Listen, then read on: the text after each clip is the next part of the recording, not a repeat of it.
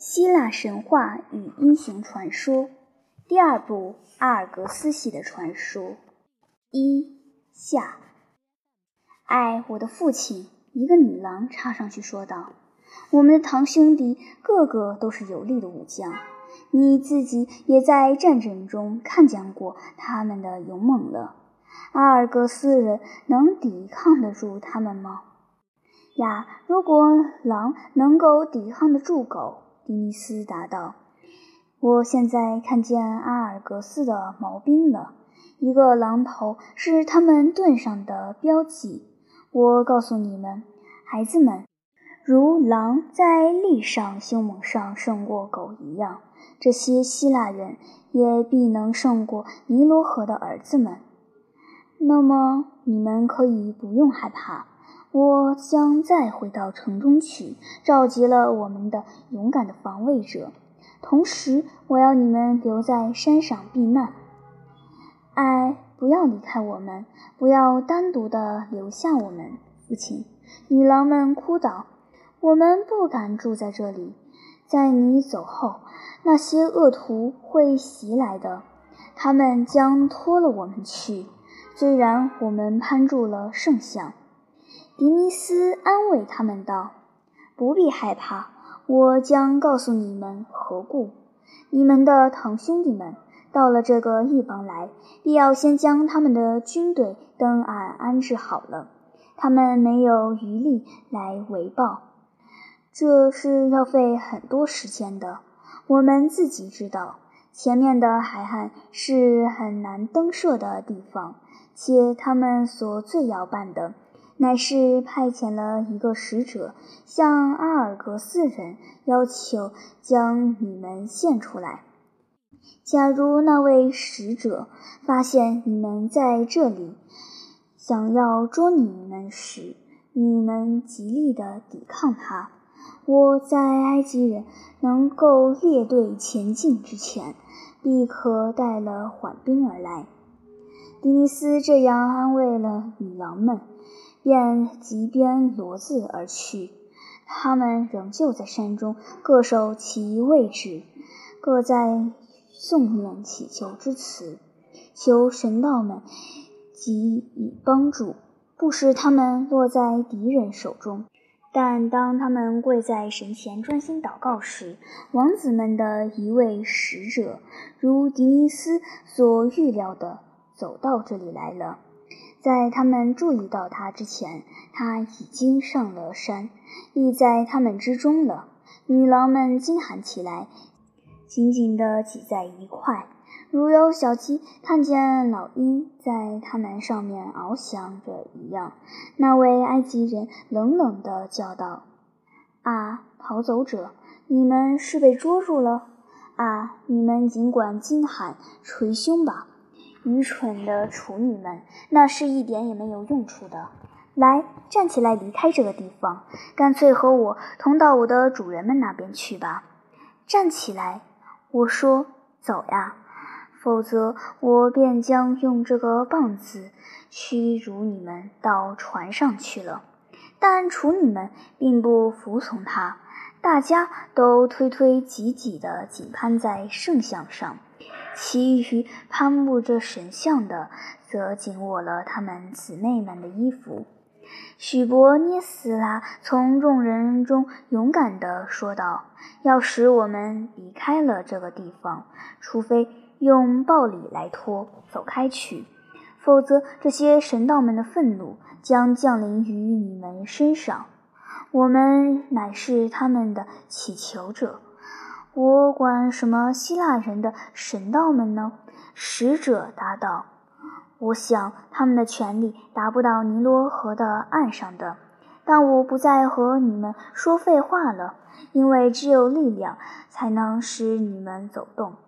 我便要脱了你们的头发而走了。”他说了话，便粗鲁地捉住了这位女郎。他尖声叫道：“救我！救我！”否则我要完了！到这里来救我，国王！埃及人讥笑道：“你们不久便有不少的国王了。”啊，国王们与新郎们，给你们五十人全体。所以走吧，不要多说废话了。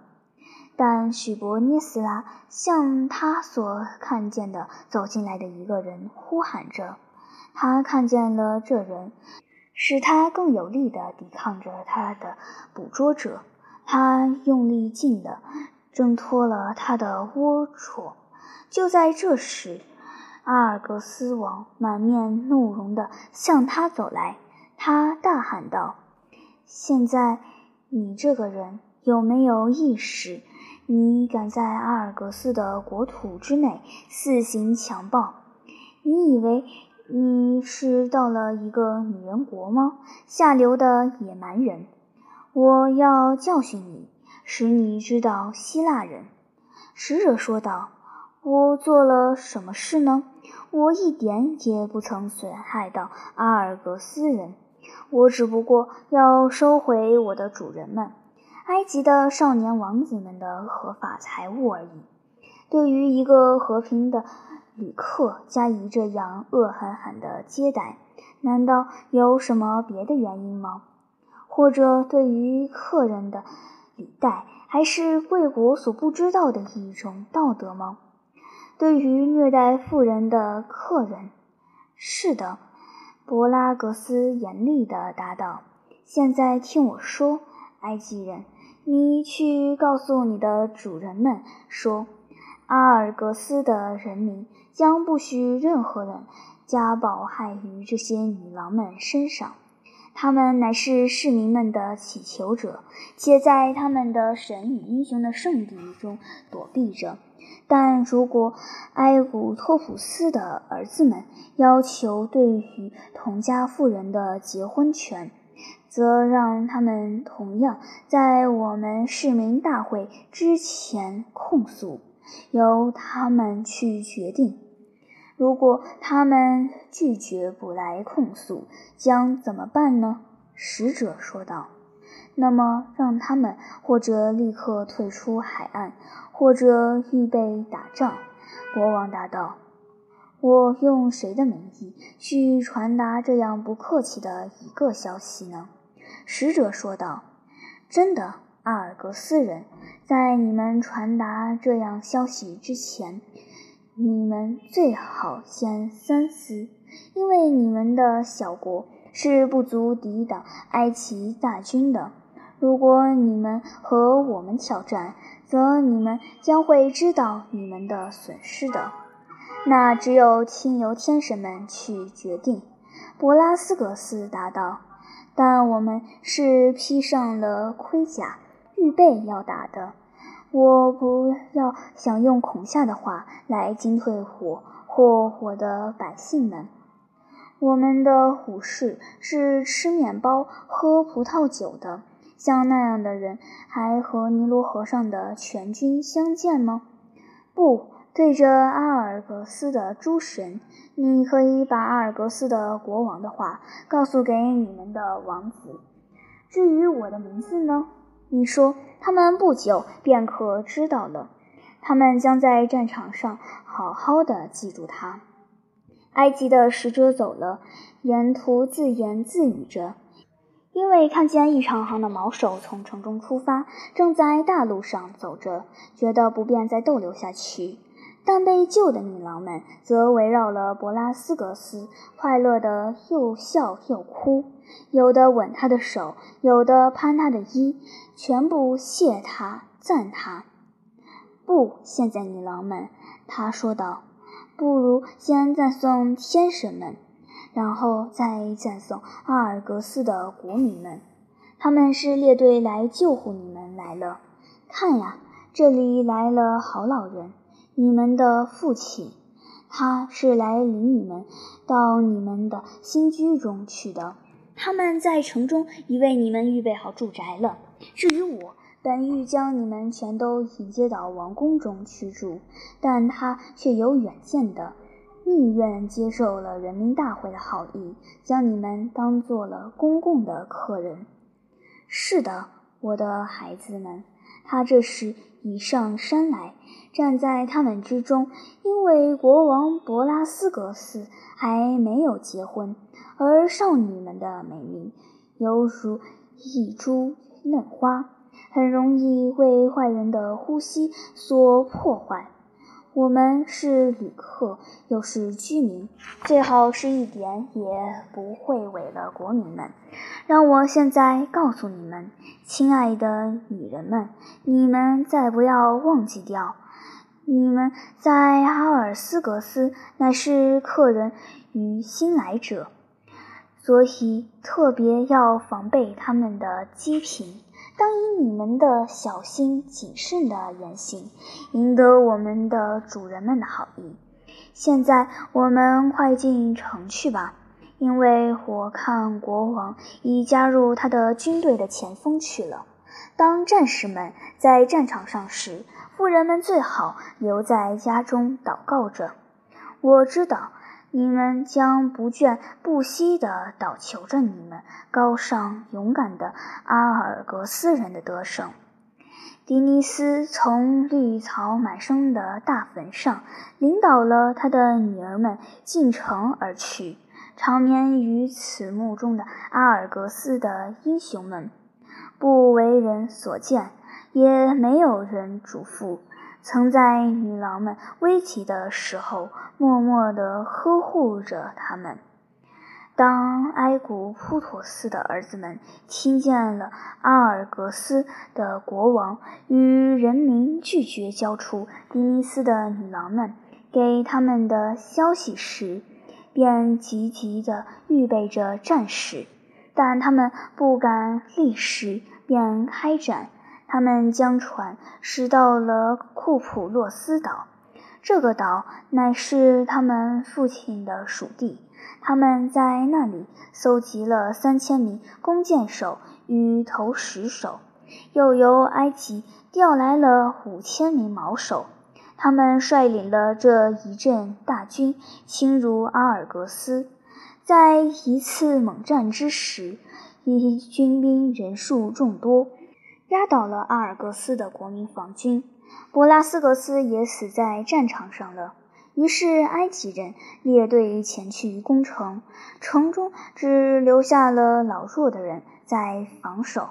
但当他们走进了城墙边时，一行列的妇人，各穿着驾驶的衣服，从城门中出发，向着诧异的王子们迎来。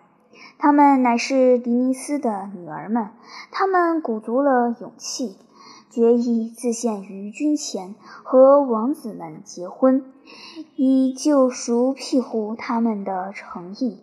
本来爱着他们的埃古普托斯的王子们，听见说，如果他们肯和阿尔格斯人讲和。他们的美貌和堂姊妹便愿意立刻嫁给了他们，他们便全部恳切地答应了下来，立誓于明日离开阿尔格斯。于是，埃及大军从城边撤退，立寨于海滨过夜。那一夜便是迪尼斯的女儿们的结婚之夜。但当第二天的黎明，埃及军的全体都惊扰而恐怖着，因为他们的五十位王子，只除了一个大王子之外，全都死在他的军长之中，胸前插有一把短刀。大王子名为林寇斯的，则四你不见。五十位新婚的夫人也都不见其踪影，迷信的埃及人便决定，这乃是此土的诸神的复仇。他们全都惊吓不已，陆续的上了船，逃命而去，遗下他们的王子们的尸首，而他们所有的财宝、军器、行囊也都落在阿尔格斯人的手中。但在城里，则凡逃出战场的市民们和他们的妻子们，都在热烈地欢迎迪尼斯的女郎们的归来，有如他们之欢迎天神与得胜者一样。鲜花与贵重的地毡都垫在他们足下，香烟缭绕于他们四周，万众的声音欢呼他们为阿尔格斯的救主们。当他们走过时，老人们则致颂语，母亲们则举起了他们的小孩子，叫他们看着，吩咐他们至死不忘记这些毁灭了他们敌人的光荣的女郎们，因为现在全城才知道，迪尼斯女郎们之自献于埃古普托斯的儿子们之手，是别有计划的。当他们出发时，每个人的衣袋中都藏了一柄短刀，预备他的新郎熟睡时下手杀害了他。这个计划果然成功了。那一天，阿尔格斯人既乐又悲，他们的敌人果然是逃走了，但他们的国王和许多勇士则都死了。博拉斯格斯没有留下一个儿子，市民们便公推迪尼斯为王。迪尼斯即位之后，第一件事便是光荣地葬了阿尔格斯的战死者。然后他去查看埃及人的遗营，将埃及人的遗物都分散给市民们，又命他们掘出了一个大坑，将已死的埃及人都埋于其中。但当林寇斯的尸身没有找到时，迪尼斯却忧闷不已。他回到了城中，立刻严厉地质问许伯涅斯拉，因为他知道他是被林寇斯所娶的。许伯涅斯拉跪在地上，哭着自认，他射了他的新郎布沙，成夜带着他到山上的圣地里去。现在他还躲在哪里？因为他说道：“林寇斯待我异常的和善。他告诉我，只等到他能胜了我的心时，他方才娶了我为妻。我不知怎样的，但从那时起，我便爱上了他。”迪尼斯叫道：“毫不可耻呀，叛徒！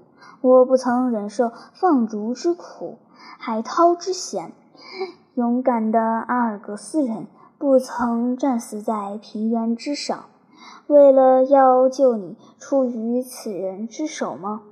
你不曾立誓要杀死他，为他们为你自己复仇吗？而你如今乃敢告诉我说，你已释放了他，完全为了爱恋。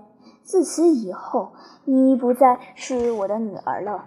我将把你交给市民们，他们将判决你以反叛之罪。如果他们已判了罪，我将亲自去看你受死。至于你的情人呢，他也得死。如果他离开了圣地，则死在我们的刀上。如果他留在那里，则将死于饥渴。于是许伯涅斯拉说道：“你有权取去我的生命，父亲，却取不了我的荣誉与好名望。如果我死了，我死为一个无垢无污的女郎，阿弗洛狄忒可以做我的证人，证明我与林寇斯之间。”除了纯洁之爱外，并无别情。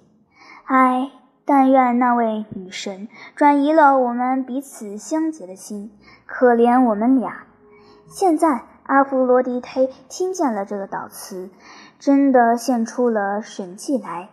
当许伯涅斯拉在阿尔格斯的市民大会中受审判，他父亲自己成了原告者。他问他有没有替自己辩护的话时，一位头戴玫瑰冠的王后却到了他身边。她的美貌是世上所谓之浅见的，她的金头上放射出非凡间所有的光明与芳香来。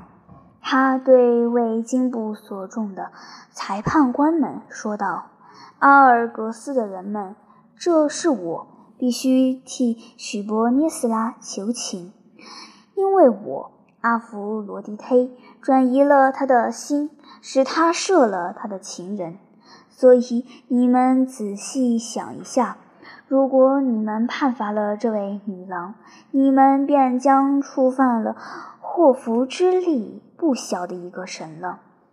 但你们如果判她无罪，则你们不仅使我高兴，且也使你们自己的神后赫拉高兴了。她乃是结婚的，因为我可以作证，林寇斯和许伯涅斯拉是彼此以纯洁光荣的爱相爱着的。他们自己敬意着，只要到了正式举行婚礼之时，不尝是我的秘密之乐。迪尼斯的这位女儿，诚然是没有服从他，且破坏了他复仇的誓言。然而，这是一个从古便有的法律：一个妇人可以弃了她的父亲和宗族，而跟从她的丈夫。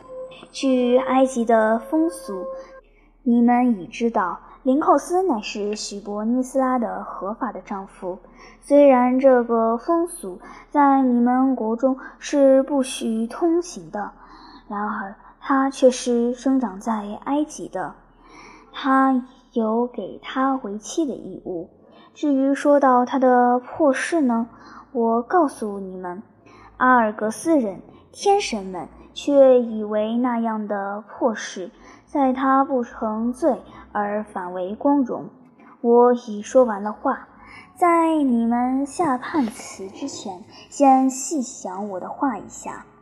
阿弗罗狄忒如一阵惊雾似的消失了，阿尔格斯人不再见到他。他们互辩了一会儿，便依据于希腊的风俗投票以决定此案。每个市民。都要在跳跃中投出一粒白色石子或黑色石子，白子为无罪，黑子为有罪。当清出石子计数时，白子和黑子的数目恰相同。于是大会的主席沾烟而举出的一位老人说道：“依据我的职权，我有投一个决定票之权。”我将这票献给了阿弗罗狄忒，以他的名义，我宣告许伯涅斯拉无罪，让同号作声，使者布告大众之心。这判决一通告出来，阿尔格斯的妇人们便蜂拥到了大会地方，围住了许伯涅斯拉，叫他快活。且念赞歌以赞阿弗罗狄忒，但这位女郎在等候裁判，性命悬在呼吸之寝时，却站在那里不动，也没有泪。这时，反嚎啕大哭，跪在审判者之前，以最动人听闻的雄辩，并为林寇斯起名。阿尔格斯的妇人们也体恤地哭了。她又请求有丈夫或有情人的妇人们也都加入恳求。市民们的心肠都柔了，不能拒绝这么致切的一个恳求。他们不仅答应赦了林寇斯的生命，且还力劝国王迪尼斯和他众和。以他的女婿，于是许伯尼斯拉与林寇斯结了婚，同住在阿尔格斯。他在此地建立了一所神庙，献给胜利的阿弗罗狄忒。这两个人一生和谐无违的同居着，身为阿尔格斯人所敬爱。迪尼斯死后无嗣，他们便举了林寇斯为王。但其余的迪尼斯女郎运命如何呢？这些杀人的新娘虽然救全了阿尔格斯，但人民一反省这流血的行为时，他们的感谢却变而为恐怖。他们觉得，如果阿尔格斯容留了这些杀了血亲的流人，此城必要得祸。他们想将他们放逐出境，但他们宗族的保护者宙斯却派了雅典娜和赫尔墨斯来，在阿尔戈斯他的神庙中洗清了他的血罪。他以这个责罚代替了女郎们的放逐，他们要为这城市汲水、担水七年。现在这个工作却不是容易的，因为波塞冬在河神伊纳科斯的时代已将此地的泉源枯干了，所以迪尼斯的女郎们必须跋涉得很远。从泥潭水池中汲水。有一天，他们的姊妹们中最少而且最美的一个，名为阿米摩涅的，到了近海的洛纳潭中。他不自知地惊动了一只睡在芦苇床上的萨蒂尔。这毛发丛丛的野人跳了起来，以龌龊的手捉住了他。他一点也没有自愈之方，但他的悲角却招引了一个天神来救他。这神乃是海王波塞冬。萨蒂尔一见了他熠熠发光的三股叉，便逃走了。但可爱的阿米摩涅正要感谢他的援救时，却又重新的在他的贪婪的眼光之下站立着了。然后波塞冬握住了他的手，那么温柔的向他求爱，他才不复惊恐，只是低了头，红了脸听着，在他的心中找不出话来拒绝他。在他们分离之前，他在黑黑的丛林中指示一所清泉给他，说道：“波塞冬给你以这个清泉，美丽的女郎，以后你便是此泉的主人了，不再砸在迪尼斯姊妹中受苦了。你将有了仙女们为姊妹，也和她们一样的不朽。”阿米摩涅于是不再回到阿尔格斯去。其余的迪尼斯的女郎们过了七年的刑期后，他们的父亲设法要遣嫁了他们。他于是想了下面的一计：他使使者们通告各地，他要举行一次伟大的竞技会，以祭宙斯及其他阿尔格斯的保护神。此会非同小可，极为宏丽丰盛。每一项的竞技都有最绚烂的奖品为酬，这招致了许多年轻勇敢的王子们到阿尔格斯来。到了开会之日，全城的市民都来到土丘之下，看他们的巧技，相扑、比拳。制矛以及其他经历的比赛，国王迪尼斯拿出了黄金的器皿、盔甲作为奖品。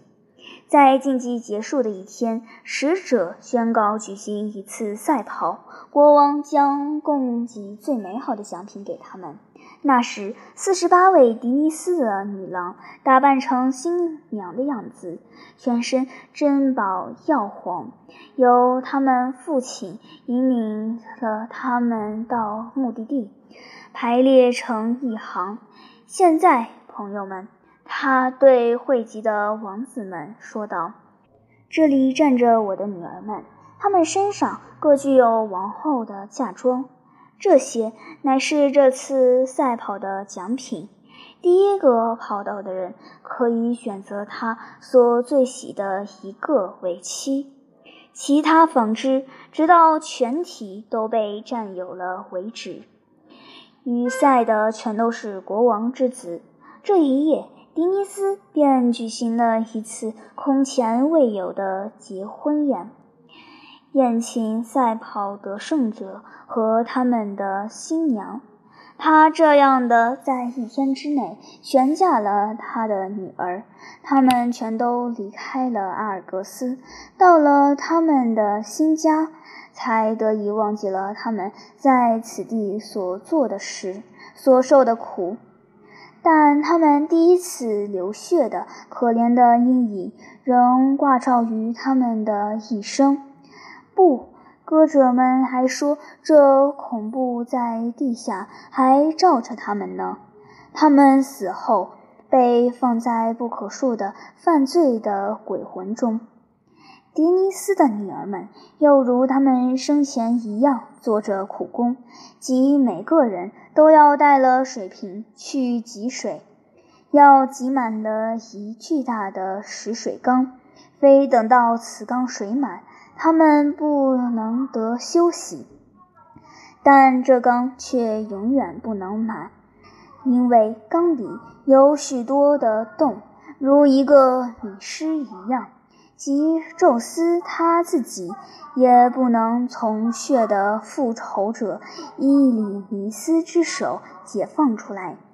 他生于诸神之间，而诸神如果灭绝，他却不灭。